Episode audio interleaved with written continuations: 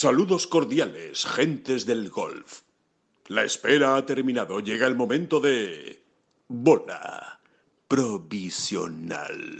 Terminó la primera parada de esta gira norteamericana de Ten Golf con el Arnold Palmer Invitational y ya estamos en bueno, pues en la zona de, Jacksonville para el The Players Championship. Vamos eh, a hablar evidentemente de todo lo que ocurrió la semana pasada en, Bay Hill. Eh, bueno, la semana pasada, hasta ayer, hasta ayer domingo en, Bay Hill. Y, algunas noticias interesantes, curiosidades, anécdotas, historias, historias, historietas ¿no? que salen en los, en los torneos que les vamos a contar eh, ahora mismo con un repaso evidentemente a toda la actualidad del fin de semana. Así que vamos allá, empezamos no son las flechas la culpa del indio, que no son las flechas la culpa del indio. Si hay viento, si llueve, no influye en el swing, no importa si es marzo, noviembre o abril. La culpa del indio, la culpa del indio, la culpa del indio, la culpa del indio. Hola, ¿qué tal? Muy buenas, saludos a todos y bienvenidos a esta bola provisional de lunes 7 de marzo. Eh, ya estamos en Jacksonville. David Durán, muy buenas, ¿qué tal? ¿Cómo estás? Suburbio, suburbio de Jacksonville, eh, dicho de suburbio sin ningún tipo de tono peyorativo. Con, la, con la definición exacta de la RAE, ¿no? De, eh, situado a las afueras, ¿no? de, de Jacksonville. Exactamente, estamos en, un, lugar extraño. extraño para nuestros estándares. Si no es extraño, es muy interesante, la verdad. ¿eh? Es, estamos en un. Es como una zona de casitas de una sola planta, casitas prefabricadas, muy americano, muy americano, porque es. Supongo, entiendo yo, ¿no? Que, Estados Unidos debe ser el, gran mercado de las casas prefabricadas del mundo, vamos, segurísimo. Seguro, seguro. Bueno, eh, David, solo un detalle, que cuando, cuando hicimos la reserva de esta casa para venir al The Players, el anuncio ponía, viva usted como un nativo eh, norteamericano.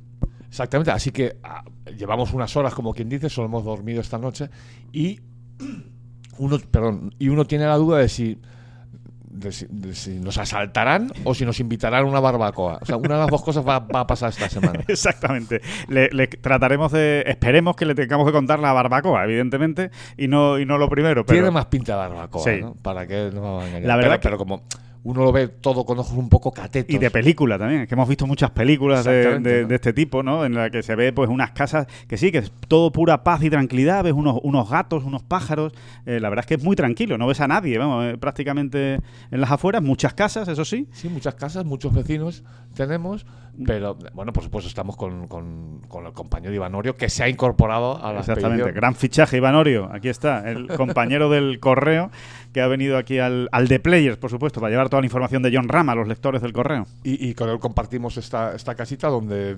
seremos asaltados o invitados. veremos y, veremos el orden, además, en el que se, en el que se harán esas cosas. Pero bueno, que tiene, tiene buena pinta, la verdad, eh, la semana. Eh, pero antes, ¿no? Antes de meternos en, de lleno en semana de Players Championship, eh, David, que pues un repaso a lo que pasó en Bay Hill, ¿no? yo creo que, que, vaya, torneo. A mí, desde luego, eh, ya por la tele era espectacular y, siempre y todos los años daba mucho juego y los últimos hoyos son muy emocionantes, pero ya vivirlo en directo eh, es, eh, para mí, por lo menos personalmente, es una cita marcada en rojo entre las favoritas mías en el calendario. Sí, pues como dices, ya estaba marcada en rojo, ¿no? y ahora un poco más, como siempre ocurre, ¿no? Cuando más te adentras, cuanto más profundizas o conoces las cosas, pues le vas cogiendo más eh, más gustillo, ¿no? Y, le vas encontrando más alicientes, sobre todo, ¿no? Es un campo. Quizá ahí tendríamos que matizar, ¿no? Todo lo que hemos ido contando del campo. Eh, es un torneo muy para ir a verlo, la verdad. Sí, sí, sí. sí es, verdad que hay alguna zona del campo donde luego in situ allí no se trasiega bien, no se, no se transita bien, ¿verdad? Sí. Esa zona del 15, 16, 17. La zona final, la zona final es, complicada, sobre todo eso, ¿no? 16-17, ¿no? Ese 16-17 se, se, hace muy difícil el, llegar al par 3, eh, salvo que estés en la grada, ¿no? Evidentemente, pero si estás en la grada solo ves el par 3 y ni siquiera casi ves el, golpe de salida. Pero, pero bueno, quitando eso, realmente es un torneo con un ambiente muy agradable, muy buen ambiente de golf, con, mucha gente, pero tampoco atestado de que no te puedas mover. La verdad, eh, la gente disfrutando, ¿no? Que es lo que ocurre en la mayoría de torneos, para que nos vamos a engañar, ¿no? Eh, pero la gente vaya a disfrutar, muchísima gente, miles de personas. Muy familiar también, ¿verdad? Sí, y luego por la parte que nos toca, pues te sientes muy bien, ¿no? Porque por lo bien tratados que son John y Sergio, por ejemplo, ¿no? No es que no lo sean en otros lados, ¿eh? Pero con especial cariño, ¿no? Mucha, muchos latinos siguiendo estos partidos. Encima han jugado juntos, ¿no? John y Sergio, y esto pues lo, lo facilita todo mucho más. Luego es un campo muy a la vieja usanza, donde hay algunos tis eh, que están pegados al green anterior, ¿no? Pegados, ¿no? Eso al final hace que, sea un campo más sencillo, fácil de andar, fácil de andar. Eh, es que eh, fíjate que parece una tontería, pero cuando te ahorras esos tramos, es que al final te estás ahorrando un kilómetro y medio a lo mejor, ¿no? Sí, sí, sí, totalmente, totalmente. No, y además, eh, porque hay muchas veces que, quizá lo damos por hecho, pero eh, eh, por abundar en lo que comentabas, ¿no? De el tratamiento que reciben John y Sergio en los torneos, en este caso lo que hemos visto en, en, Bay Hill. Em, hay em, muchos seguidores de John Ram y de Sergio García. O sea, eh, hay que tener en cuenta que en este torneo, en Bay Hill, pues había grandes jugadores. ¿eh? Estaba Rory McIlroy, bueno, ¿qué les vamos a contar? ¿no? Eh, Scotty Scheffler, Víctor Hovland, bueno, jugadores de talla mundial. Y había muchos aficionados que se plantaban en el T del 1 a esperar a que saliera Sergio García, por ejemplo, en un, en un partido el domingo, pues muy metido en el fondo de la clasificación con Lee Westwood y que le acompañaban los 18 hoyos y que eran ni sus familiares, ni eran sus amigos, ni eran gente de su equipo de trabajo. Eran aficionados al golf que les gusta Sergio García y que lo siguen los 18 hoyos. Claro, y, seguro que la mayoría de nuestros oyentes han ido alguna vez a un torneo de estas características o un torneo, digamos, de alta competición, aunque sea el circuito europeo, un Open de España, lo que sea, ¿no? Eh, a ver, que cuando uno va a un campo tiene que elegir y elegir en un campo de golf y en un torneo de golf no es tan sencillo. Hay, hay muchísimos partidos a todas horas y luego las energías son las que son. Tú no puedes hacerte tres vueltas eh, andando aquí y allá, eh, porque llega un momento en que te agotas, ¿no? Así que le da más, más como más valor, ¿no? Pues cuando al final alguien dice, no, yo voy a ver a Sergio o a John, que sale a las 10 de la mañana, eh, con quien salga, y le voy a ver los 18 hoyos, ¿no? Tiene, es, es, es, muy curioso, ¿no? Es muy curioso, sí. Y eso lo hemos visto mucho, ¿no?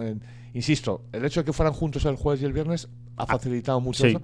Pero es lo que tú dices del hoyo 1 al 18, al final ya te conocen las caras, ¿sabes? Y, eran decenas y decenas y decenas de personas que los 18 hoyos ahí puntuales. ¿no? Sí, que, habían ido al campo a ver ese partido, a ver a Sergio, eh, que después a lo mejor veían otras cosas. Pues sí, puede ser, ¿no? Pero que ese era su día de golf, ¿no? Eh, ver a Sergio o ver a John Ram, por supuesto, ¿no? Lo que pasa es que lo de John Ram lo doy más por hecho, ¿no? Es el número uno del mundo y ya solo por eso pues tiene más atractivo para que haya, haya aficionados al golf que a lo mejor no lo han visto nunca en directo y digan, pues vamos a ver qué tal es John Ram, ¿no? El, número, número uno del mundo, ¿no? Es que se va a ver hoy en día se va a ver al número uno del mundo y, y, lo hemos certificado esta semana cantidad de seguidores norteamericanos, estadounidenses, que van a seguir al número uno del mundo y que no le hacían ni puñetero caso a Sam Barnes, por ejemplo. Por iba jugando con ellos, ¿no? y que es un joven valor y un gran jugador, ¿no? Sí, sí, sí. O, sí, o a Matsuyama, ¿no? Con el que jugó en la tercera jornada eh, John Ram, ¿no? Y que... Ah, no, perdón, Sergio García era el que jugaba con, con Matsuyama. John jugó con Gary Woodland, ¿no? Pero se veía a mucha más gente animando a John Ram que a Gary Woodland. Muchos más. Muchos más gritos de vamos John, let's go John.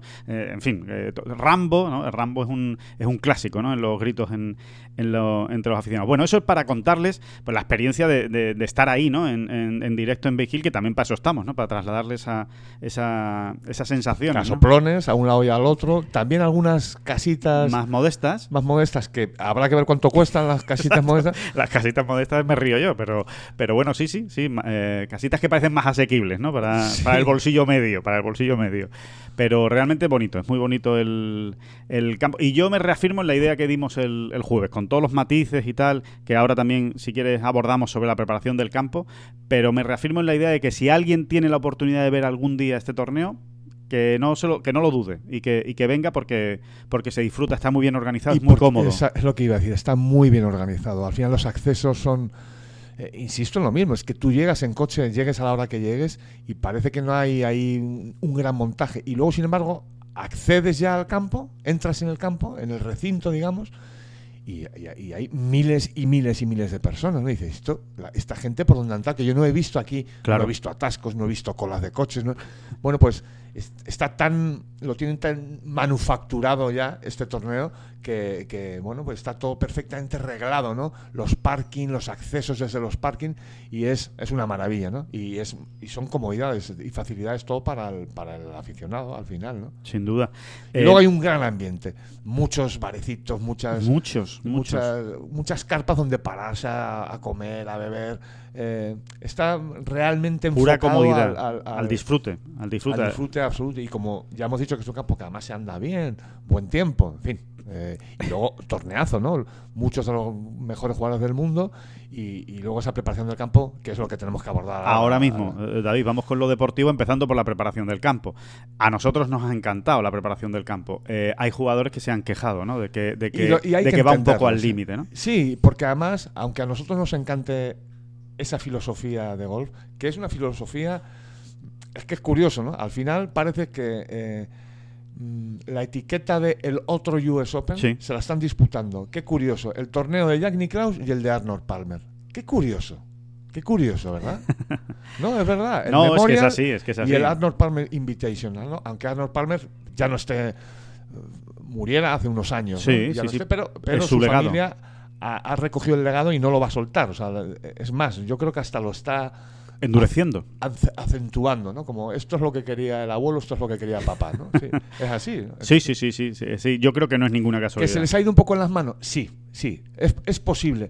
Porque cuando uno eh, va al límite, pues eh, ya no todo lo tienes bajo control, ¿no? Y es verdad que, por ejemplo, este año los greens da la sensación de que se les han, se les han escapado un poquito porque ya el jueves estaban amarillos y pardos, ¿no? Sí, y, realmente eh, a mí me ha recordado mucho esta semana, David, a la de Sineco Hills, al último US Open en Sineco Hills, en Nueva York, en la que pues eh, sí fue mucho fue masivo, o sea, la protesta, digamos, de los jugadores fue masivo porque todavía ahí se pasaron un par de rayas rojas más, ¿no? Que, que esta semana en Bay Hill, pero ha sido un poco en esa, en esa línea, ¿no? En la de decir, Estoy pegando un tiro eh, que yo considero que es perfecto, que está botando en el centro del green y es que soy incapaz de pararla eh, sin que se vaya al RAF. Y ahora desde el RAF recupera. Claro que es que no es nada sencillo. El green es, eh, como dice David, muy al límite, de manera que ya prácticamente había zonas donde no había hierba, que eh, plantabas el, el pater en el suelo y se te resbalaba el pater, ¿no? La, la- la cara, digamos, la, la panza del pater se te resbalaba por el,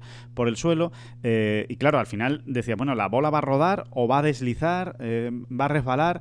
Entonces, bueno, todas esas dificultades que evidentemente para quien está jugando bien al golf, pues eh, se le hace muy frustrante. ¿Qué es lo que ocurrió? Es lo que le ocurrió a Rory McIlroy. O sea, por ejemplo, la frase de Rory McIlroy, ¿no? A ver, dice, me voy de Bay Hill con un más 8 el fin de semana, dice, y considero que he jugado muy bien al golf. Dice, con lo cual, aquí hay algo que no me cuadra, ¿no? O Billy Horschel ayer, ¿no? Por los primeros nueve, Bill Horschel, recordemos, salía en el partido estelar, bueno, con todos los pronunciamientos y toda la candidatura abierta al triunfo. Y contaba eso, ¿no? Ayer, eh, me parece que dijo, he hecho, un- he hecho más cuatro por los primeros nueve y he fallado un golpe. O sea, dice, en mis estándares de golf y objetivamente, creo que solo he fallado un golpe y, me, y, pasé por los primeros nueve con más cuatro, ¿no? Es que es- es- claro, es que- con el nivel de estos jugadores, además, Claro, ¿no? claro. Es que esa sensación eh, estaba muy extendida ayer. ¿eh? Era de esas imágenes que ves a los jugadores eh, quitándose el sudor de la cabeza cuando van a firmar la tarjeta, ¿no? Y con los ojos un poco desencajados, ¿no? Decía, estoy borracho, decía Roy McIlroy. Tengo la misma sensación de estar borracho, ¿no? Como aturdido de, de todos los golpes que me ha estado dando el, el campo durante, durante este domingo, ¿no? En el que recordemos que Rory salía con opciones de, de ganar y se hacía una vuelta horrible que, que- que le dejaba fuera de, de toda, de toda pelea, ¿no? Em, bueno, ahí está el debate. Cada uno tendrá su opinión. Eh, Yo, yo creo que, que- que es bastante sencillo eh, llegar a un acuerdo, ¿no? Eh, a mí me encantan los torneos exigentes, me encantan los torneos que se ganan entre menos 5 y menos 12, vamos a decirlo así. Eh, me encantan, ¿qué le vamos a hacer? Porque me, en- me encanta la exigencia eh, me- y me parece que realmente es- esa exigencia de las condiciones Saca lo mejor. Distinguen a los al que está muy bien del que está increíblemente bien. Eh, sí es verdad que luego hay otros jugadores que, que, que- que- que fallecen, que fenecen por el camino, como, como Rory, ¿no? Dices, Se dejan la vida, sí, sí. porque es muy duro. Es, eso es de lo, de- de lo que hablamos siempre cada año en el US Open. Es lo el mismo. US Open es. El, el US Open es un compendio. de Todos los inconvenientes que te encuentras en el propio campo, vamos a llamarle inconvenientes técnicos, Sí.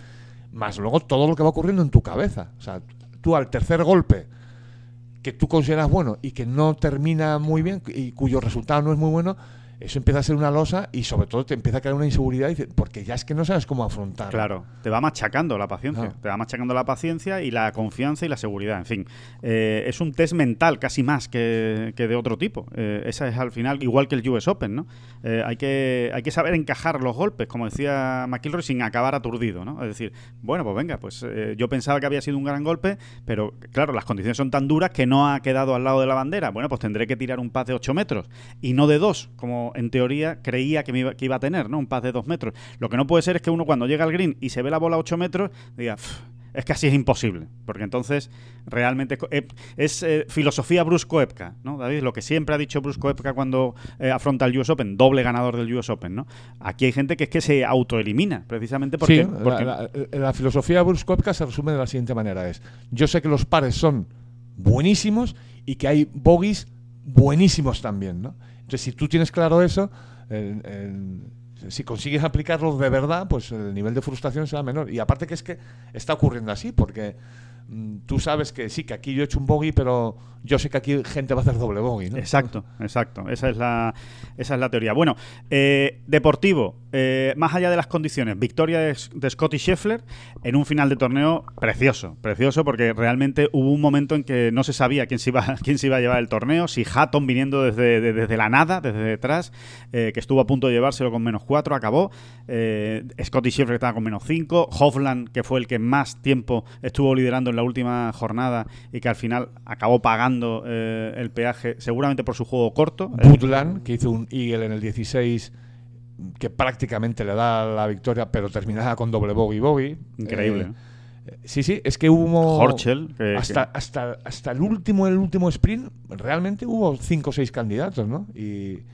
mm, Estuvo muy bonito, estuvo muy bonito el, final y se lo acabó llevando pues el jugador, eh, yo diría que el jugador de moda ahora mismo en el golf mundial, junto con Víctor Hovland seguramente, ¿no? Son los dos jugadores más en forma. Sí, y que quizá eh, eh, él gana el torneo, Scotty Scheffler gana de verdad el torneo, o sea, lo termina de rematar en los, en los greens de los dos últimos hoyos y sin hacer nada que vaya a salir en los highlights.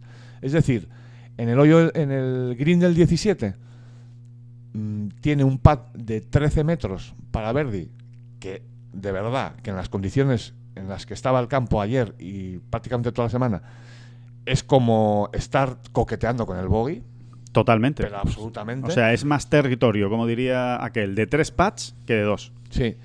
Y, y no solo es que no haga el bogey, sino que está a punto de hacer el Verdi y se deja dado el par. Eso era oro puro esta semana. Pero es que luego en el 18, el pad que tira es de más de 20 metros. Sí, sí, sí, sí. Exactamente la misma situación. Y no lo mete de milagro. Y no lo mete de milagro, exactamente igual que en el 17. Para mí gana ahí el torneo y, y- y demuestra que, es- que esos greens alguien los podía entender, ¿no? Él, él los entendió. De hecho, el sábado fue el que mejor pateó. Es que Scotty Scheffler es, es un, es un killer en los greens. Es una cosa, a mí me da miedito, vamos, ¿no? Y luego yo creo que Scotty Scheffler, ya lo veníamos diciendo, ha llegado para quedarse. Este tío Tiene mucho poderío, tiene mucho poderío. es una- que tiene mucho golf y luego tiene una cabeza... eh, Es, es- Vamos a contar hoy algo en... en- Sí, en- vamos a contar una historieta sobre él, ¿no? Para, para definir mejor el, el personaje, ¿no? Que- Sí, para entenderle, ¿no? Hay veces que a las personas, ¿no? Al deportista se le entiende también a través de su entorno, ¿no? Y, de, y lo que le rodea más allá de, del deporte, del golf en este caso. Pero Scotty Scheffler es... pff, cuidado, ¿eh? Porque ya sí creo yo que podemos irlo incluyendo en el club de los aspirantes al número uno del Sí, mundo. sí, sí. Bueno, esta, esta misma semana ya va a tener la, la posibilidad de ser número uno del mundo incluso en el de Players. Ahora mismo es el número 5, el quinto del ranking mundial. El cuarto es eh, Patrick Canlay.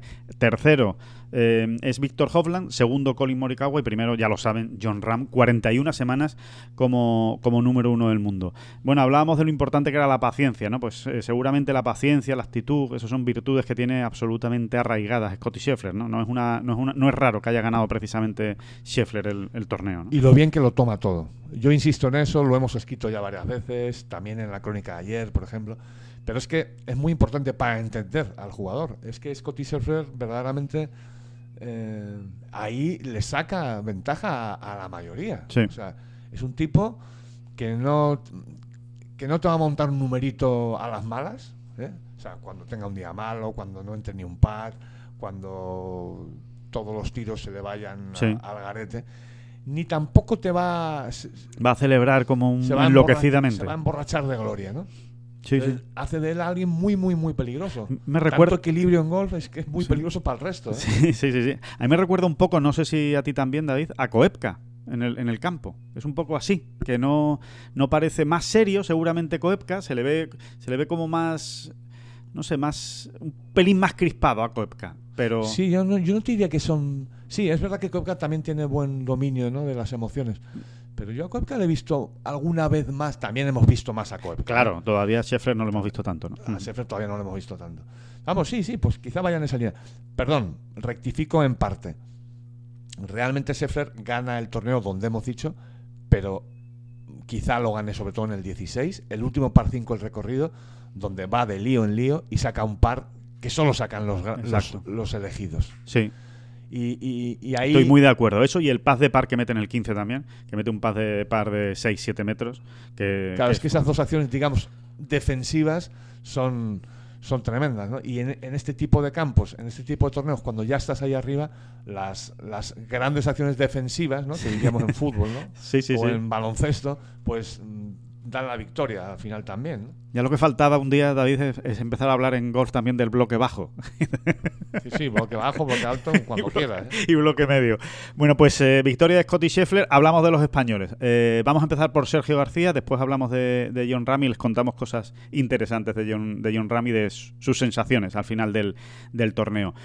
Sergio eh, se marcha eh, con bueno un torneo en el que no ha terminado de brillar, tampoco ha sido malo, ha pasado el corte, se ha quedado ahí en mitad de la tabla, eh, con muchísima lucha, con mucha pelea, con una buena actitud en el campo, pero con cierta desconfianza con su juego largo y con la gran noticia, David, sin ninguna duda, el Eh, pattern. ¿no? Del pattern, sí, sí, sí, sí. sí. Eh, y además esto hay que mm, subrayarlo, señalarlo y, y créannos ustedes que no es, esto no es un brindis al sol ni es una huida hacia adelante de comentarista facilón.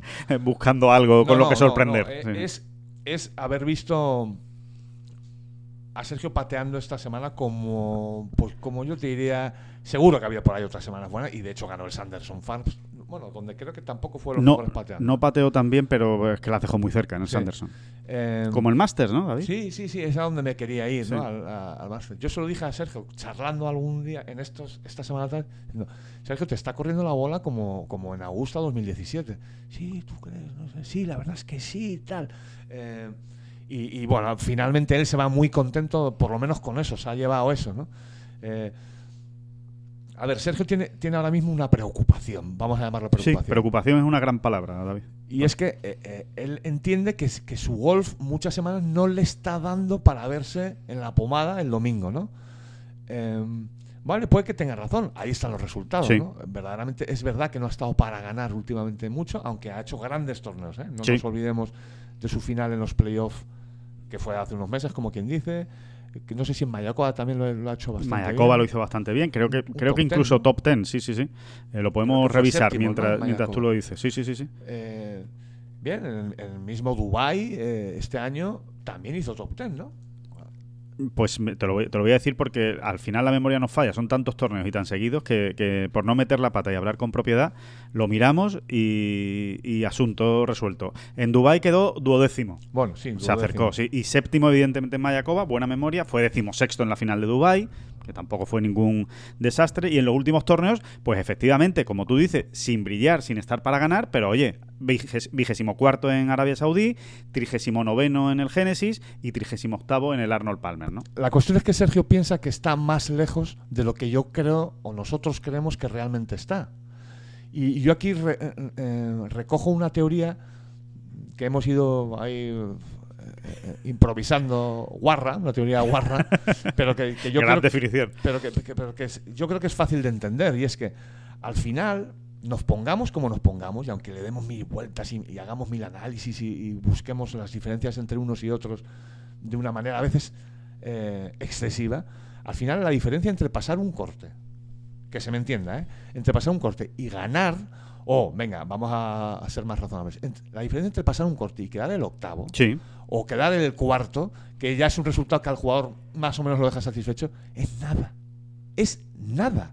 O sea, realmente, si tú cogieses, si pudiésemos analizar al microscopio, ¿quién quedó cuarto esta semana, Alejandro, en el Arnold Palmer? Pues ha sido te lo, eh, te lo digo ahora mismo porque no, no. estaba la clasificación muy apretada, pero ahora... Menos cuatro.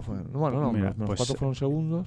Quedó cuarto, eh, bueno, cuarto no ha habido, pero ha habido tres, tres segundos, Víctor Hovland, Horchel y Hatton, y quintos ha sido Chris Kirk y Gary Woodland. Bueno, yo estoy absolutamente convencido de que tú te coges, miras al microscopio, al microscopio la, la actuación de Sergio García y la de Gary Woodland. Por ejemplo. O la del otro que has dicho, Chris Kirk. Chris Kirk y, realmente mm, la diferencia entre uno y otro, que pueden ser, en este caso han sido mm, nueve golpes, me parece, o diez. Claro, es que esto parece muy de la, cuenta de la vieja, pero es que es la... 11, 11 golpes. Es la pura realidad. Es que esos golpes que ha habido diferencia los distribuyes... Nueve, perdona, David, nueve golpes. Nueve. los distribuyes en toda la semana y al final son dos golpes por vuelta que le han sacado. Y dice, ah, claro, claro, dos golpes. Sí, pero es que dos golpes por vuelta es un pad muy bien tirado por cualquiera de los dos. Uno entra, el otro no, y ya está, ya tienes ahí la diferencia. verdaderamente mm, es que es así, verdaderamente es que es así. Nos pongamos como los insisto, luego perdemos, no es que perdamos, sino utilizamos muchísimo tiempo y energías en explicar, no es que este jugador está enorme. Y, realmente hay cantidad de jugadores en el, en el ahí en el furgón de cola, que han quedado el 40, el 30, que no han jugado muy distinto al que ha quedado séptimo. Venga, por no compararle con el ganador, si quieres. Que podríamos hacerlo también muchas veces. Sí, sí, sí, sí. Se entiende perfectamente la ¿no? Eh, sí, yo creo que se entiende muy bien. Sí, se entiende muy bien. Lo, que sí habrá a lo mejor algún aficionado, ¿no? Escuchando diciendo, ya, pero es que ese es el deporte de alto nivel. Claro, claro, claro. Esa eh. diferencia de un golpe o de dos golpes o de una décima de segundo. Sí, exactamente. Y, es verdad. Pero ah, en el análisis que estamos haciendo, el que tiene que hacer internamente el jugador de decir. Eh, o sea, por ejemplo, yo creo que Sergio se equivoca, si se puede decir equivocarse, o no está totalmente bien enfocado si piensa que está tan lejos. Que es, a lo que yo quería ir. Es verdad, es verdad. O sea, claro que eso es lo que define a un campeón de uno. Eh, eso está clarísimo. Eh, al, más alto nivel, los matices, siempre se ha dicho, pueden definirte el quedar primero o quedar decimoquinto. Está clarísimo. Pero en el análisis interno, cuando uno dice dónde estoy, eh, cuánto me queda para llegar, etcétera mm, eso ahí cambia. Claro. Porque verdaderamente, yo siempre he dicho que en golf, eh, lo que verdad define dónde está uno, no define, son los cortes pasados. Por poner el listón en algún lado. Sí, lo que define si un jugador está en forma o no está en forma, o está lejos de la forma. O sea, tú puedes ver a un jugador que lleva en los últimos 10 torneos, si ha pasado 8 o 9 cortes, no digamos ya los 10, aunque esté quedando el 40, el 38, el 55. Muy mal no está. Muy mal no está ese jugador. Ya te lo puedo garantizar te lo ganan. Y de hecho, cuantísimas veces pasa, ¿no? Que, de repente ganan. Exacto. Sí, sí, sí. Un jugador que lleva cuatro o cinco semanas acabando el 50, el 40, el 33, acaba ganando una semana. Sí, y sin embargo, jugadores que vengan de fallar muchos cortes y que ganen, primero, ocurre menos, obviamente, y segundo es que verdaderamente han encontrado algo. Claro, algo ha pasado esa semana o ese... Algo ha pasado, algo gordo ha pasado, algo han encontrado, en fin. Eh, pero un jugador que esté pasando cortes, y Sergio, no lo olvidemos, ha pasado de aquella dinámica a esta. Ahora está pasando los cortes con cierta suficiencia, y hubo un momento, hace año y medio, no pasaba. o, que fuera, que, le costaba mucho pasarlos. Y no está tan lejos. Y encima se lleva, os ha traído aquí a Pontevedra Beach el botín de, de, un, de un pater que para Sergio es muy importante. ¿eh? Para Sergio es muy importante. No, hace falta que les contemos ¿no? la trayectoria de Sergio en los, en los greens y con el pad. Y tener esa confianza y esa tranquilidad en, cerca del hoyo para Sergio es muy importante. Le puede ayudar mucho porque realmente para lo otro, para sentirse un poquito más a gusto o menos preocupado, como tú decías, David, con su juego largo, a Sergio le hacen falta dos tonterías. Es encontrar algo en la calle de prácticas que diga, ¡pum! Eh, esto era, ¿no? Esto era lo que yo necesitaba para realmente el, el sentirse contento bueno, hay que decir, por, puntualizar el tema del pater, que viene acompañado esas buenas sensaciones que ha tenido en los greens y lo bien que lo ha hecho, de dos cosas técnicas. Hombre, claves, claves. Una es, evidentemente, la, eh, el, grip, que eso lo ha visto todo el mundo en, televisión. Cambió el grip durante la segunda jornada, a mitad de la segunda jornada. Decidió cambiar el grip ordinario, el tradicional, el normal, de, las manos juntas eh, del, del pater con el de. con el de. Mm, se me ha olvidado el nombre. Pinza, pinza. el de pinza. me salía clavo, el de pinza. Eh, clavo, es que Claro, me, salía el. Bueno, pues eh, con el grip de pinza, que ya la utiliza muchas veces Sergio, que es el que utilizó en el Master de Augusta de 2017. Qué curioso. que es con el pater, en definitiva, perdón, con el grip, con el que Sergio se siente más seguro los greens. Eso es así y te lo dice él también. O sea, eh, en los pads de media y de corta distancia, con lo que él se siente más seguro es eh, con, el, con el grip de pinza. Sin embargo, él tiende siempre a volver al grip normal porque, bueno, pues entiende que, que seguramente la bola... Porque eso como se siente más cómodo en realidad. O sea, él ve que con uno, que con la pinza consigue mejores resultados, pero es que él está más cómodo con el otro. Entonces, cuando ya ha ganado, ha ganado confianza en los greens, intenta volver al otro. Y así seguirá hasta que se retire. Exacto. Y después el otro, el otro cambio es el del pater, el del puro instrumento, el palo, ¿no? Eh, empezó la semana con, un pater el jueves y el viernes cambió al que estaba utilizando el año pasado. Yo te diría que eso no ha tenido ni, ni, ni eso ha sido ni fu ni fa. O sea, sí, ha sido un voy a quitarme esto de, aquí en medio que no me está gustando, pero la clave es la pinza. La clave es la pinza porque es que le, rueda la bola de otra manera, le rueda con mucha más nobleza, vamos, eh, es así. Totalmente, sobre todo en los pads cortos, ¿no? Es una, es una locura. O sea, de pads de dos metros hacia abajo, es que transmite una seguridad tremenda en los greens, Sergio. Sí, y, no es algo que le ocurra especialmente a Sergio. No, no. Sergio, de hecho, este era un torneo que, que ha ocurrido como en el US Open esos pads que normalmente tienes de vueltas en un torneo normal de 2, 3, 4 pies, aquí se convierten en pads de 4, 5, 6, 7 pies. Así de claro, porque, porque están vertiginosos los, los greens, porque estás viniendo a lo mejor de una recuperación en un RAF que es más complejo, en fin. Y, había que meter muchos pads de, de 6, 5, 7, 4 pies, muchos, muchos para ir salvando pares.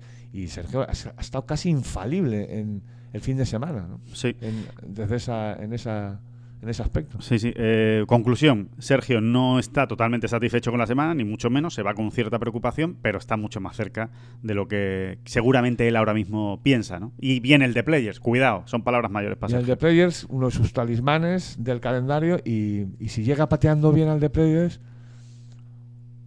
Vamos, hombre, vamos a ver qué pasa. A ver, no, no hay que ser excesivamente optimistas, ¿no? Porque eh, si algo tiene que cambiar, Algo tiene que cambiar. Sergio, es, verdad que en el campo hay veces que se le ve muy desorientado después de pegar algún. Sobre todo con los hierros, ¿eh? Sí. Eh, se queda muy asustado en el campo, como diciendo, pero. Pega golpes que no, que, no, que no le entran en la cabeza. Dice, ¿yo cómo puedo pegar ese golpe? ¿no? Sí, y con una asiduidad que, que, no ha sido costumbre en su carrera, ¿no? Entonces, tampoco vamos a ocultarlo, ¿no? O sea, que su preocupación tiene una base. Y entonces vamos a esperar con Sergio.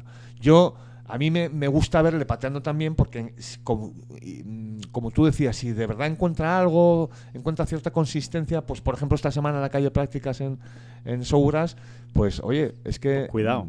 Cuidado, si se le juntan las dos cosas y, ha quedado el 38 con esa desconfianza, pues a poco que las cosas se le junten, puede estar Sergio para ganar. Y mucho más en un campo como Sauras, que siempre lo ha dicho, no lo vamos a, no vamos a insistir demasiado, pero está Valderrama y Sauras, son sus dos grandes eh, mitos, ¿no? O, campos en los que él realmente se encuentra a gusto y, le, y cómodo.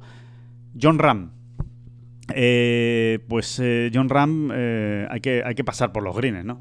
para hablar de la semana de John Ram. De nuevo, de Tía Green, muy bien, razonablemente bien, con sus picos, con sus luces y con sus sombras, pero en un campo muy, difícil, etcétera, pero ha vuelto a ser de los mejores. Los números lo dicen con mucha claridad y luego también todo lo que hemos visto, ¿no? Claro que ha tenido errores y claro que ha habido momentos un poco más complicados, pero los momentos complicados de verdad los ha tenido en los greens. En los greens, sin ninguna duda. Y lleva así todo el 2022 y él te lo dice además. Dice, es que es que, es que no meto. Entonces, es, es, un, es, un, es un estrés además acumulado ahí, pues porque quieras que no, al final eh, también te influye en el resto del juego, ¿no? Porque dices, la tengo que dejar más cerca, ¿no? Es así, es así. Eh, te, te acaba condicionando, ¿no? En, la, en el, cómo afrontas el golpe mentalmente. No es lo mismo decir, bueno, la dejo a 4 o 5 metros, rango de Verdi, no pasa nada, 6 metros. Si la dejo a 3, pues fenomenal. Ahora, cuando no estás metiendo ni paz de 2 metros y medio, ni de 3, ni de 4, y por supuesto, olvídate de meter un paz de más allá de 5 metros, como le está pasando a John últimamente, pues, pues efectivamente te acaba condicionando el, el, juego y la, y la paciencia, ¿no? Y la frustración también, ¿no? Porque es que se le ve en el campo, ¿no? A John. Lo trata de controlar de maravilla y la verdad es que hace un ejercicio eh, importante de actitud y, y hay que valorarlo, ¿eh? Porque se le ve en el campo como eh, se muerde la, la, la, la, lengua, ¿no? Y, y se sí, muerde. a veces no se la muerde, además hace muy bien. Si es que estoy, un- estoy un poco harto de estas estupideces también de. Bueno, ah, no me quiero poner eh, aquí rotundo y talibán. Vamos, que, que- que cuando alguien hace mal o se comporta mal en el campo o lo que sea, pues se dice, se comenta y ya está. Pero vamos, que, que- No, pues sí, sí, sí, pero que no me refiero ya a, ese- a- a salidas de tono eh, en ese sentido, sino me refiero a que trata de mantener la, la calma y se centra en el siguiente golpe y sí, en un momento dado, como todos los jugadores del mundo, pues dice, "Ay, hay que ver que no meto un pad, ¿qué, qué- me está pasando Exacto, hoy? echar algunas maldiciones. Exacto. que- no digo que es que no pasa nada. vamos con la lupa y con el tal y el cual, ¿no? Sí, sí, sí. No, me refiero a que, a que él después se pone en el siguiente golpe y está perfectamente preparado para pegarlo, ¿no? Y, y- y está haciendo un, un ejercicio ahí de paciencia extraordinario. Johnny se le ve también después de las vueltas, ¿no? Eh, eh, lo está asumiendo con, con cierta resignación, como diciendo, bueno, eh, ya cambiará, ya cambiará la suerte. No vamos a preocuparnos más de la cuenta. A mí hay una cosa que me ha encantado, son los wedges, por ejemplo. En un campo muy difícil, en condiciones, bueno, las que estamos contando, los greens, no era nada fácil parar la bola, la altura de bandera, etcétera. Le hemos visto muchos, muchos tiros con los wedges, que le estaban costando también un poquito, muy buenos, muy precisos y dejándose, dejando la bola donde se podía, donde mejor se podía Sí. dejar realmente. Sí, sí, ¿no? sí, do- donde tocaba, ¿no? En el, en el sitio Yo creo que eso es una excelente noticia porque ese trabajo del que John también nos ha hablado, ¿no? Y que hemos ido, del que hemos ido dando cuenta en Ten Golf, eh, ese trabajo a medio y largo plazo que están desarrollando, bueno, pues va dando ahí sus frutos y lo ha hecho en una semana Muy eh, difícil. muy difícil.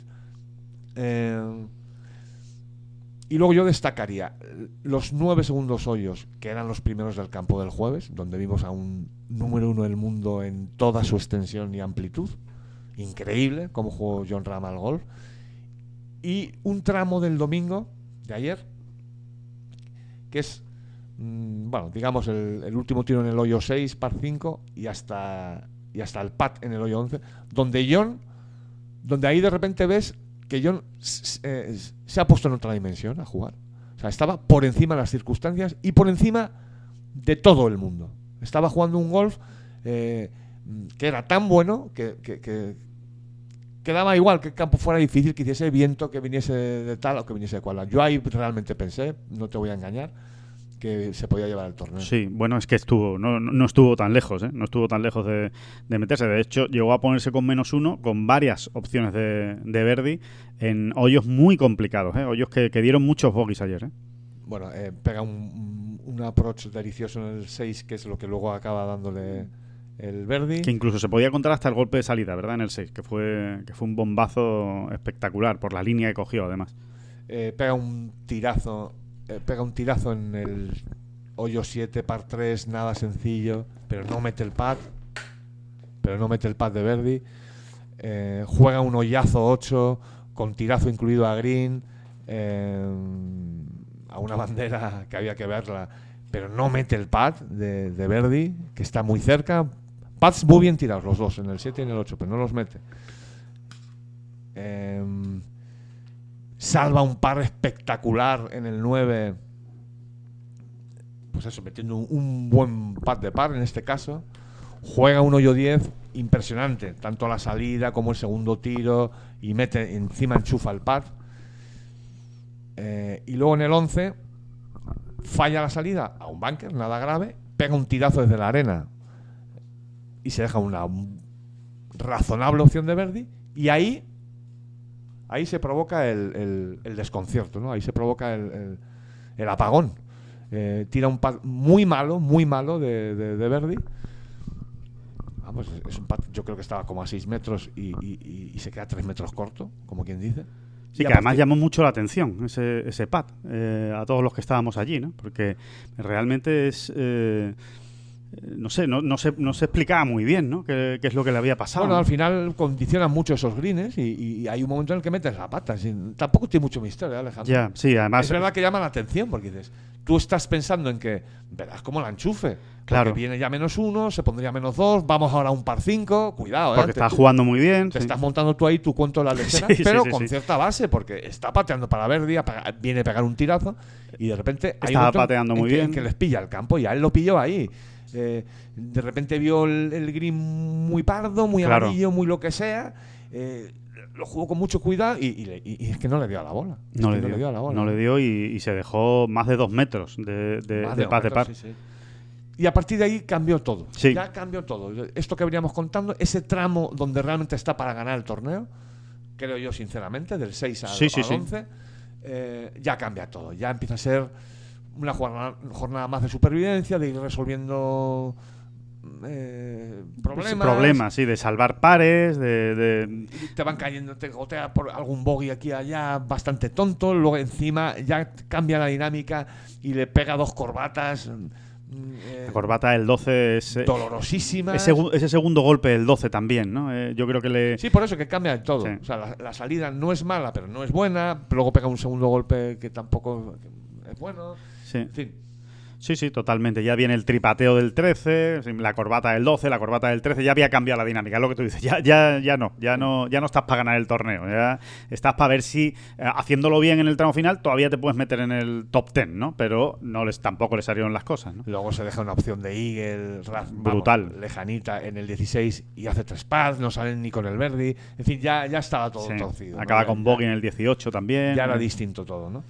Pero bueno, ese tramo, me quedo con ese tramo porque es una maravilla. Cuando ves a John que de repente, bueno, lo que ocurrió las dos veces que, bueno, iba a decir las dos veces que ha ganado el Memorial, la vez que lo ganó y la vez que, La- que debería haber ganado. Está ¿no? bien dicho, las dos veces que la ha ganado. sí. o, o la- o el US Open. Cuando ves que John está en una dimensión donde se ha separado del resto Sí. y, y- y- y no, y no importan las condiciones. Sobre todo eso, ¿no? Yo creo que has dado la clave eso, porque estábamos ahí en el campo siguiendo a, John Ram y de repente se te olvida que el campo es muy difícil, porque estás viéndole jugar de tal manera que ya no dices, Puf, es que no hay quien la deje en ese green, es que no hay quien se deje una opción de verde ahí, es que a ver quién recupera desde esa zona, es que vamos a ver, no, ya eh, estás viendo a, a tal nivel que se te olvida que, que estás en un escenario tan, tan complicado, ¿no?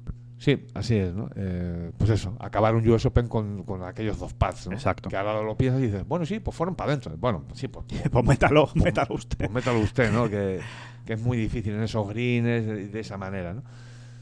Eh, bueno, po- podemos ir ya con Vamos a contar la historieta, ¿no? La historieta de John, que yo creo que es muy interesante y también reveladora, ¿no? De, de cómo afronta las cosas. Sí, muy de trastienda, además, ¿no? Pero muy, muy. Muy significativa. Muy significativa, ¿no? Es. eh, bueno, yo te diría, David, que, que lleva más o menos así toda la semana. Dígame, dígame. Te diría que lleva así toda la semana, pero especialmente el sábado, ¿no? Cuando acaba la tercera vuelta y el domingo, cuando acaba la cuarta, la cuarta ronda, eh, después de, pues eso, dos días duros en los greens, en los que no metes ningún pad, en los que ves que tu buen juego no, no funciona, y al final, cuando, cuando está tranquilo John y está en confianza, te acaba diciendo, bueno, pues igual esto lo que significa es que seguro que van a entrar todas en el Máster de Augusta. Sí, sí, eh, lo hice con bastante convicción. Y ¿Cuántas veces lo hemos dicho, no? No nos queremos poner aquí en plan Bob Rotella, ¿no? Pero, pero es que es verdad, es que la realidad tiene muchos enfoques desde donde mirarla, ¿no? Y, y- y si uno elige la que más le conviene, oye, es que eso, hace, eso es lo que hace muchas veces Cristiano Ronaldo, estoy convencido. Totalmente. Ah, que llevo tres partidos sin marcar un gol. Ah, esto significa que en el siguiente voy a meter cuatro. Y dices, madre mía, pues vaya manera de pensar. Pero es que a veces pasa y te hace un hat-trick en, el siguiente. Porque claro, si piensas que no va a ser así, desde luego ya no va a suceder. No va a Es- suceder. Es así, ¿no? Es o así. lo normal es que no suceda. Bueno, pues John hace, ha hecho ese ejercicio y lo hace de una manera natural. Tú no lo estás buscando, las cogidas a John. No, él de repente, por propia iniciativa, te dice, ¿sabéis lo que os digo? Que yo creo que todo esto, estoy convencido de que todo esto lo que significa es que va a llegar, eh, voy a la Augusta National y voy a ver el agujero, el hoyo enorme. más grande que- que- Y van a empezar a entrar todos. Y te quedas mirando y dices, joder, pues... Pues, pues, Pues es- muy bien dicho, John, muy bien pensado. ¿Qué Es la mejor manera de pensarlo. Porque además, John no es. No es bocazas en ese sentido. Es que John ya nos lo ha demostrado. Se pone a pensar de esa manera, te lo, lo- lo- digamos que lo expresa en voz alta, pero luego ocurre. Bueno, ocurrió, ocurrió sin ir más lejos en el, en el Memorial el año pasado y en el US Open. Justo cuando el, el- el árbitro le dice, está usted eliminado del Memorial, no puede salir a jugar la última jornada porque ha dado positivo en COVID, la- el primer pensamiento de, de John es, pues a lo mejor es que esto significa que voy a ganar el US Open. Sí, y se lo dijo a Kelly, a su mujer. Después ya, una vez pasado el berrinche y la verdad, la, la- la tremenda eh, pena o dolor de decir, coño, es que me, me acaban de virlar un torneo, vamos. Correcto. Eh, se lo dijo a Kelly, ¿no? Le dijo, pues sabes lo que te digo, yo creo que esto es que va a ocurrir algo muy gordo. El karma. En, en, en Torrey Pines, ¿no? En el US Open. En el US Open. Y, Y ocurrió. Claro, es que, es que no es lo mismo llegar de esa manera a Torrey Pines el martes, el lunes, que no, es que es así, es que es así. ¿no? Es así, es así. Así que, bueno, pues esa es la historieta, esa es la anécdota, para que vean ustedes cómo piensa John después de una mala semana de Pat. O sea, él va más A- allá. Ayer, de todas maneras, Alejandro, a pesar de esto que hemos contado del hoyo 11, hubo... Yo los le vi 10 un- primeros hoyos, ¿no? Los Sí, 10 primeros yo le vi hoyos. patear, incluso después, de- a pesar de los errores, bueno, después ya no tanto, después ya no tanto, pero, pero hubo algunas mejoras. ¿no? Sí, sí, sí, hasta el hoyo 10 El pateó problema, bien. insistimos, es, es, es que tú para ganar un torneo de este tipo, ya no digamos uno de este tipo, pero un- cualquier torneo, que no hay tu tía, que tienes que meter 6, 7, 8, 9 o 10 pads de entre 3 y 6 metros, que no hay tu tía. Y John no los está metiendo, no está metiendo de media ni uno por vuelta, te diría. Y estas cifras que estamos dando pues son uno y medio, dos, dos y medio por vuelta. Por favor, acudan ustedes a la, a la página del PGA Tour, que es maravillosa en ese sentido, te da las distancias, y vamos a ver cuántos metió, que ahora mismo no tengo ni idea, ¿eh? a ver cuántos metió Scheffler. No hace falta, eh, es obvio que metió, que metió más de uno, más de dos y más de tres. No, no, y más de siete. Sí, sí, digo, sí, sí, sí. digo durante la semana. Sí, sí, sí, sí, sin duda. Más de siete y más de ocho, a lo mejor. De, de más de 10 pies y de allí para adelante, ¿no? Sí, y, al- y alguna que metes desde fuera, que también pasa, y que eso no le está pasando últimamente a John. No está metiendo una desde el bunker, no está metiendo una desde un chip, un- una desde el RAF. No, es que no le, está no le están pasando ese tipo de cosas en, la- en las vueltas. Y esos bonus son fundamentales, como tú dices, David. Es que no se puede Porque ganar un torneo sin esos bonus. Sí, son bonus y pads muy bien tirados. O Sí, sea, claro, claro. bonus es meterla desde la arena en un momento dado, pero meter un pad de 7 metros hoy en día y nunca te iría a esos niveles. Estoy de acuerdo. Es un bonus, es que hay que meterlo. Que, que que, el porcentaje es bajo, sí, pero si quieres ganar tienes que meter 7 de esos a la semana.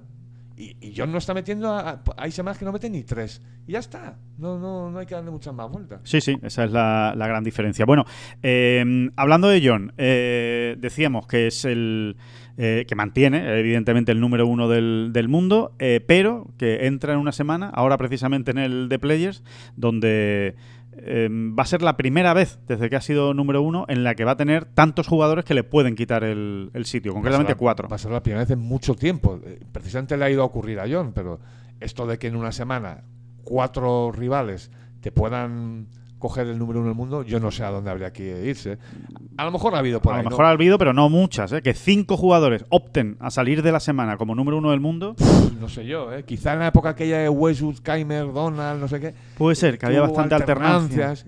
Y, y también ha habido otras alternancias, ¿no? Eh, Jordan Speed también. Pero cinco jugadores. Cinco, yo, yo diría que no. Yo pondría la mano al fuego con que, con que no es, con que no ha ocurrido. En cualquier caso, si ha ocurrido alguna vez, pues evidentemente ha sido excepcional y evidentemente esta va a ser la gran prueba de fuego del número uno de John Ram. Eh, Recordemos, John Ram, Colin Morikawa, Víctor Hopland, Patrick Cantlay y Scotty Scheffler. Esos cinco jugadores, eh, si se dan eh, las carambolas o, o, vamos, sí, las cuentas que tienen que darse, es, cualquiera de esos cinco podría ser número uno del mundo. Hombre, Scotty Scheffler, por ejemplo, necesita ganar, ya para empezar a hablar, ¿no? Sí, es que no hay tanta diferencia, ¿verdad? Entre el 1 y el 5, ahora mismo, no hay mucha diferencia. Hay poco más de un punto, ¿no? Entre John Ram y Scotty Scheffler. Lo que sí se ha abierto el hueco es por debajo de, de Scotty Scheffler, ¿no? Eh, precisamente por estas dos victorias, ¿no? De- del jugador americano, tanto en, eh, en el Genesis como en Arnold Palmer. Pero bueno, que, va a ser divertida también la semana en ese sentido, ¿no? Vamos a ver, ya les contaremos en Ten Golf exactamente cómo son los escenarios, ¿no? Que le, llama, le gusta llamar a los americanos a, a las diferentes cuentas que necesita cada uno para ser número uno del mundo. Vamos a ver qué es lo que, qué es lo que ocurre, pero va a ser la, la gran prueba de fuego desde que es número uno para seguir y sumar una semana más. Hasta ahora, 41 semanas como número uno del mundo, eh, John Ram. Eh, otro detalle, y acabamos, si te parece, David, con el capítulo John Ram y casi con el Arnold Palmer. Eh, tema de calendario de, de John Ram. Eh, no está completamente definido, porque ya saben cómo No, son los calendarios de estos jugadores, que, que- que- que están vivos y que pueden ir cambiando, pero sí hay una estructura. sí, puede- él puede ir tomando decisiones y luego pa, ocurren mil cosas. O sea, que es que, eh, pues por ejemplo, mira, John va a volver a ser padre en, en la- en el mes de agosto.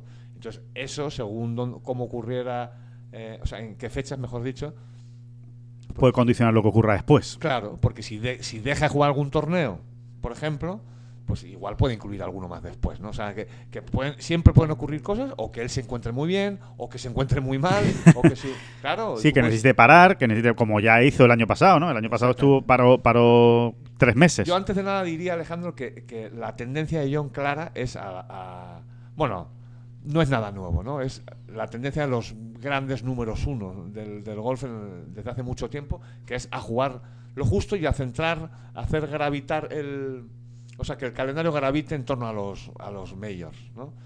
Que todo lo demás es una preparación para tratar de llegar lo mejor posible a los medios. ¿Significa eso que no quieren ganar el resto de torneos? No, es, eh, absurdo y, y estúpido No, pensar al eso. revés, significa casi lo contrario. O sea, no solo los medios, sino que voy a intentar ganar los 20 torneos que juegue este año. Así de claro. Porque quiero llegar lo mejor preparado a cada uno. ¿no? Exactamente. en- con vistas a, la- en- a las energías, sí que distribuyo todos esos torneos de la manera que yo creo que puedo llegar más fuerte también a los medios. Así es. Entonces, de momento, lo que podemos eh, decir, ¿no? Más o menos, en cuanto al calendario de, de John, es que, evidentemente, juega esta semana en el The Players, va a jugar el Match Play, El Des- Mundial Match Play, después juega el Masters. Después del Master viene la gran novedad, que ya se anunció la semana pasada, que va a jugar en México, el México Championship, que no es uno de los torneos más potentes del PGA Tour, quizás es la gran sorpresa del calendario de John este, este año. No va a jugar el Zurich Classic, el de parejas, que lo ganó con Ryan Palmer, no lo, no lo va a jugar este, este año. O al PGA es el siguiente. Después de México, lo siguiente es el PGA. Ya un mayor. Y después del PGA va a jugar el Memorial Tournament, evidentemente, y el US Open. el US Open. Apar- ¿Ves? Como, como se ve, es que no hay mucha. No hay mucho más. A partir de ahí, mm, seguramente lo veremos en Escocia y en el British Open. No, Va- no, seguramente no. El plan, el plan. plan es ese. Quizá pudiese meter. Hay uno por medio. Lo dudo, ¿no? Ya veremos. En principio no, pero tendría que cambiar algo, ¿no? Su plan ahora mismo es, Sí. es como tú dices, David, es British eh, y Escocia la semana antes, esos dos torneos seguidos. Y después, los playoffs de la FedEx Cup. Sí. A partir de ahí ya viene lo que decía David. Va a ser padre, vamos a ver qué ocurre, ¿no? Vamos a ver qué pasa con el nacimiento del segundo niño y a partir de ahí pues establecerá qué, qué hace en otoño, ¿no? Qué hace a partir de septiembre, Exactamente. en qué torneo juegan. Yo, eh, de verdad, de verdad, de verdad, eh, se lo podemos eh, decir, ¿verdad, Alejandro? A la gente, que en este sentido no hay noticias que, que podamos dar eh, fiables. Yo voy a dar mi sensación, ¿vale? Y tú, si quieres, eh, das tu opinión al respecto. Yo creo que John va a volver a España esta sema- este año. Vamos a ver con qué plan exacto y de qué manera. Eh, sinceramente, ¿va a jugar los dos seguidos? me cuesta trabajo, pero pero estoy convencido que si le preguntas a John ahora mismo, no te lo niega, ¿no? Sí. Pero también porque él no quiere, ¿sabes? Eh, levantar falsas expectativas ni, ni, ni, ni expectativas que luego no se cumplan, ¿no? Sí, a mí, a mí la sensación... Yo creo que sí va a venir a España, fíjate. Yo- Pero vamos a ver. Sí, yo, yo te doy la razón. Yo también creo que va a venir a España. Pero eh, sí tengo la, la sensación de que el año pasado, con las dos semanas consecutivas, se consumió muchísimo. Sí, Yo- sí, el año pasado con las- ocurrió todo en España, ¿no? Pero no, no es porque ocurriera en España, ¿no? Pero sí es verdad que él eh, le han hecho cambiar un poquito su percepción del calendario, de cómo tiene que desarrollarse su carrera. Sí, sí. de- sé, sé que tengo que estar en España. John lo tiene clarísimo, que tiene que estar en España. Sabe que es un abanderado del golf y sabe que ese es su papel. Y lo importante, Alejandro, lo sabemos ya todos, que él... eh, Lo sabe. Ya hemos visto que, Lo demuestra, vamos, que lo ha demostrado. vamos, evidentemente, ¿no? Pero eh, sí es verdad que le consumió mucho y seguramente, pues, lo- estoy muy de acuerdo con tu reflexión. Es muy posible que lo veamos en España, pero a lo mejor una semana en lugar de, la- de las dos. ¿Qué torneo de los dos? Pues ya lo veremos. ¿no? esa, esa es la pregunta del, del millón. Ahora, ahora mismo en el Open de España y en, y en Valderrama se estarán haciendo cruces diciendo, por favor que sea el mío, por favor que sea el mío, levantando la mano como es normal por otro lado, ¿no? Porque la presencia de John, pues imagínense, ¿no? Lo que, lo que, lo que da. Pero bueno, que ese, ese es, esa es la noticia también del, del calendario de John, que yo creo que es muy interesante porque como decía David, está muy condensado este año el calendario de, de John Ram. Bueno, pues eh, si te parece, hacemos un repaso de todo lo que ha ocurrido esta, esta semana en, en el resto de, de torneos del calendario. Empezamos por el European Tour. eh, por el... Vamos a empezar por el challenge, Alejandro, que es que nos hace especial ilusión. Tú mandas. No, vamos a empezar por ahí porque ha sido un torneo. Venga, esto va a quedar eh, horterísima, horterísima, esto que voy a decir. Pero ha sido un, un poco el torneo de la esperanza, ¿verdad? Ocurre mucho en el Challenge Tour, claro. Sí. Por el tipo de jugador que está, que está allí, ¿no? Eh, pero a mí me ha encantado, ¿no? O sea, ver a Alex del Rey otra vez Arriba, arriba. Sobre todo a Scott Fernández, ¿no? el que más, desde luego, porque era el que más tiempo llevaba sin estar arriba, sin darse una alegría en, Exactamente. en un y torneo. sigue siendo un jugador al que esperamos, ¿no? ¿Por qué? Pues por muchas. Primero, porque nos cae muy bien. Segundo, Porque es porque, un es un tipo chaval fenomenal. extraordinario. Ah. Porque lleva la humildad por bandera. Porque es un chaval majísimo. Y luego que es que tiene golf. Juega tiene una- muy bien, Tiene una pegada tremenda. Entonces, nos realmente nos encanta verle. Bueno, haberle visto luchar por el torneo hasta prácticamente el último recodo del camino. ¿eh? Eh, qué bien queda eso del recodo del Ha camino. quedado bonito, ha quedado literario, No, muy bien, bonito. bien. Una, una bonita No, imagen. Porque es que uno se la suelta y no. y no recibe, no recibe el, el apoyo. Claro, Y sí- bueno, Bueno. que tú- sí, sí, sí. Eso, Scott, ¿no? Scott, Scott sin ninguna duda ha acabado cuarto, eh, decimos, el, el torneo. Pero el torneo es que si, si no lo leo, no soy capaz de decirlo. Soy incapaz de quedarme con el nombre del torneo. Mangaung Open. Mangazo, sí, Mangazo, mangazo. el Mangazo Open, el Open del Mangazo. Mangazo Open. El Open del Mangazo en Bluefontein, en Sudáfrica, por supuesto. Sigue el Challenge Tour en, en Sudáfrica. Eh, ¿Alguna vez no, no, no estuvo allí? alguna vez. Y, y ganó, por cierto, otro danés, que yo sé que tú eres muy del golf danés. No, sí, no, bueno, un, nuevo, un nuevo golfista danés, eh, un nuevo porque yo desde luego no lo había oído antes, que es eh, Oliver Hundebol. Tiene nombre, por cierto, cuidado. Cuidado muy con chiquito, Hundebol. Muy chiquito. Hundebol. bueno, pues ha ganado eh, otro, otro danés que ya el año pasado fueron muy protagonistas en el Challenge y este año pues otro nombre más que se, que se añade. Aparte de Scott y de Alex del Rey, lo del tema de la esperanza, Eduard Rousseau. Sí, sí, sí. Eduard es Rousseau. como el trío, ¿no? Da igual, ¿eh? Qué edad tengan. O sea, eh, Eduard Rousseau es mucho más joven que, que Scott y que, y que Alex. Pero da igual, son jugadores. o sea, que ya no nos estamos refiriendo solo al tema edad, sino a jugadores que se abren paso, ¿no? Y que, y que además los tres siguen siendo jóvenes. Muy y con jóvenes. muchísimo futuro por delante, ¿no? Eh, efectivamente, Eduard Rousseau muy importante. ¿no? Sí, acabo de decir octavo, sobre todo con una muy buena vuelta final de 66 golpes, subiendo 35 plazas, en fin, recuperando el juego, ¿no? Que parecía que, que había, que había perdido y con el que hay que contar siempre con, con Eduard Rousseau porque tiene mucha, mucha calidad y una cabeza Scott, muy buena. recordemos, ¿no? Por si hay alguien que, que no lo sabe, Scott es de esa generación de los Pep Anglés, Adrián Naus y John Ram, ni más ni menos, ¿no? Era como el cuarteto, ¿no? Y Eh, Mario Galeano. Y Mario el Galeano, quinto. perdón, efectivamente. sí, sí, eran eran, esos cinco. De hecho, la, la punta de lanza eran John y Mario, ¿no? Pero, pero eh, su guardia de corps, Anglés, Arnaus, eh, eh, Fernández, era Bueno, tremenda. con ¿no? eso fueron campeones de Europa, fueron terceros en el, en el Campeonato del Mundo, en fin, eh, una generación extraordinaria del, Sí. del golf amateur español y, y a los que se sigue esperando, a los que sigue esperando. Precis- pre- pre- bueno, precisamente, ya que lo has dicho, Pep Anglés no ha empezado bien la temporada. A ver si a ver si encuentra lo que lo que está buscando porque desde luego no, no ha empezado no ha Adrián empezado bien. Naus. Sí, la ha empezado bastante bien. Exacto. Parece que no hace Kenia. y que no hace y que tal, pero ahí está Adri ya, yo creo que ya tiene dos top ten. Desde luego ha sido el mejor español en Kenia. Octavo. ¿no? Octavo en Kenia, sí, así es. Y, y con una con una gran vuelta final eh, y, y como tú dices, pues sí, eh, eh, sobre todo con bastante consistencia este año, ¿no? Es lo que es lo que más está destacando. Estoy echándole aquí un vistazo precisamente a los resultados de, de Arnaus por actualizarlo y bueno, concretamente lleva tres top ten consecutivos. Fue tercero en, tercero en Arabia Saudí, noveno en Ras Al Khaimah y octavo en el Magical Kenya Open. Después es verdad que falló el corte en Dubai, pero si nos vamos más hacia adelante fue vigésimo en Abu Dhabi con esa vuelta final espectacular, noveno en la final de Dubai, octavo en el Portugal Masters. es la línea en la que está Sí. Adri Arnaus, ¿no? Línea de solidez, de consistencia. Línea de, oiga, señores, que me voy para el top 100 mundial y que como haga tres, que como salte la chispa me meto en el top 50, que es y si seguimos pensando que es el lugar El- donde debe- tiene que estar. Debe ser su lugar natural, su hábitat. Ganó a Shunbu en Kenia, por cierto, nuestro amigo, a Shunbu, el, el golfista chino.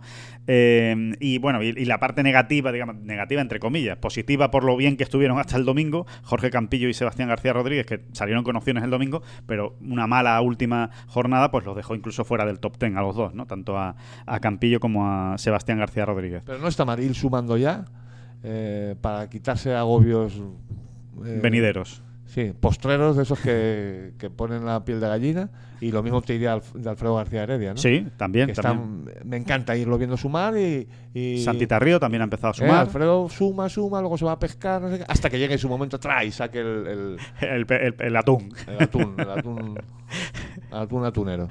Era del atún, del atún de la tunera.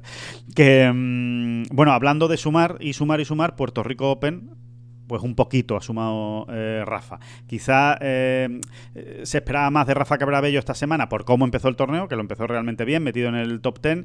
Después ha jugado las cuatro vueltas bajo par, pero no ha sido suficiente para estar entre los mejores. Al final ha acabado en el puesto 38. Curiosamente, el mismo puesto que Sergio García en Arnold Palmer. Algo suma, eh, bueno, pues va, va llenando un poquito ahí el botín del PGA Tour. Recordemos que su gran. No es suficiente, no es suficiente, porque Rafa va a poder jugar muy poco y, y tiene que dar a la Diana, tiene que dar a la Diana cuando venga a jugar, ¿no? Cuando cruce el charco. No es que no le queda otra, es que no va a tener muchas oportunidades. Sí, sí, y además ya no solo para quedar entre los 125 primeros, ¿eh? que es el primer gran objetivo, es también el segundo gran objetivo, que es entre el 125 y el 200, para poder jugar esas finales del, del Conferritur, ¿no? Yo te diría que ese es el primer objetivo. Eh, ¿no? Ese es el objetivo más razonable, Exacto, digamos. más realista. El ¿no? más realista, ¿no? Y, y esto pues no sirve de mucho. Sirve de algo, ¿eh? Ojo, mejor esto que falla el corte. O sea, algo le da, pero evidentemente es poco porque era un torneo menor, el, Puerto Rico Open. Eh, hablando de números uno, que hemos hablado mucho de números uno en, este podcast con John Ram, Jin Young Ko, espectacular en Singapur, primer torneo que juega desde diciembre. No había jugado nada ¿eh? en, este, en este año, va y lo gana. Y además lo gana con mucha autoridad, eh, con un más de un 90% de greens en regulación de los últimos 200 y pico hoyos que ha, que ha jugado, una auténtica barbaridad.